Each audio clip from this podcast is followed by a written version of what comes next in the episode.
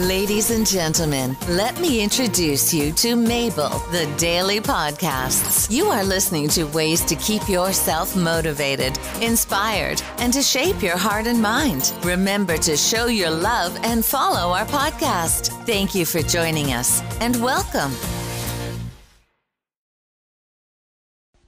Happy four months, Mamita, and congratulations on passing your med school. Yay.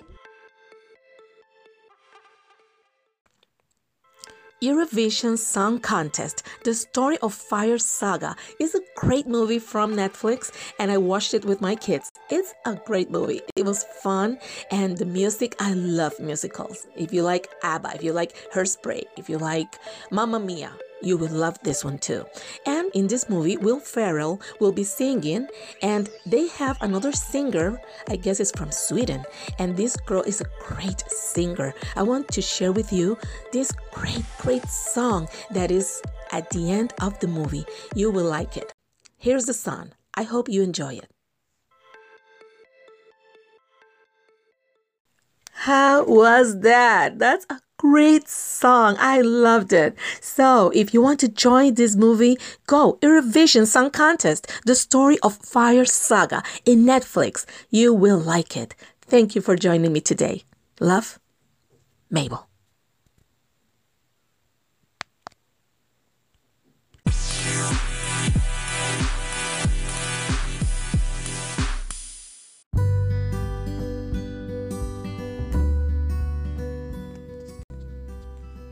Hi, this is a great thought from Ralph Marston.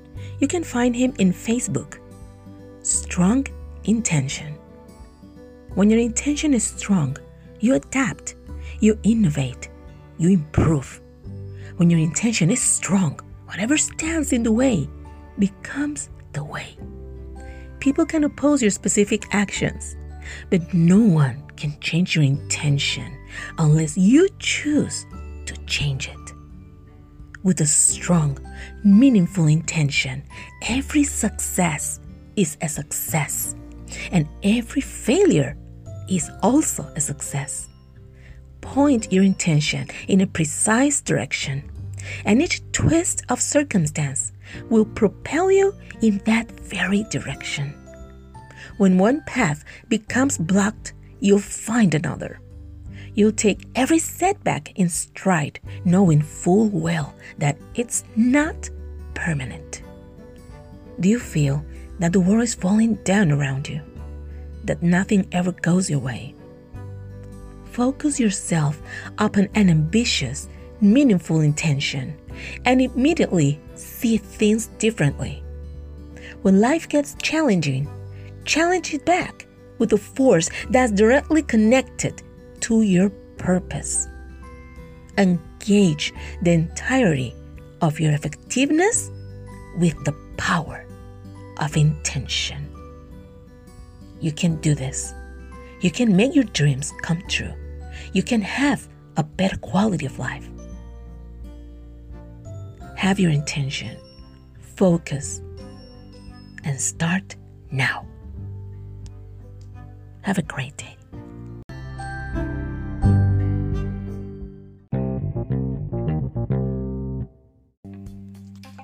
Warrior Nun by Gabriel Bruni. Netflix Warrior Nun features a hell raising ending. You'd be surprised at how complicated a show with a two word premise can get. Warrior Nun is a show about warriors who are also nuns. Pretty simple stuff, right? But for a show with a two word premise, things get pretty complicated over the course of the Netflix series 10 episode first season. The show tells the story of Ava, a 19 year old ward of a Catholic orphanage who is implanted with the angel Adriel's halo and finds herself imbued with mystical powers.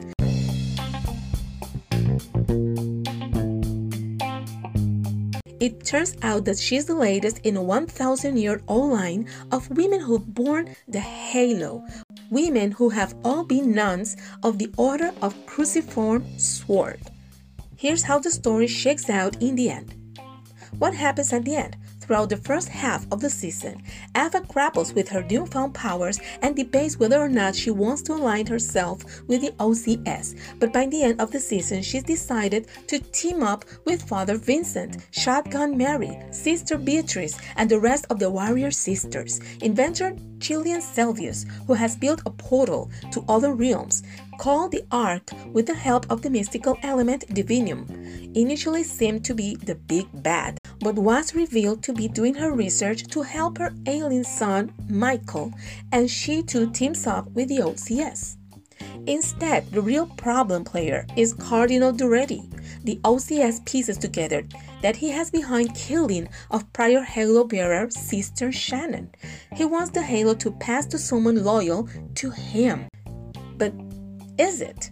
You have to see the series the angel gave up his divine immortality when he gave his halo to Areala, the original warrior nun, and now his bones lie in the catacombs of the Vatican behind a stone wall that's 20 feet deep. His remains are said to have the power to make whoever controls them the lord of demonkind. And Duretti, who selected the Pope near the end of the season, seems to like the sound of that.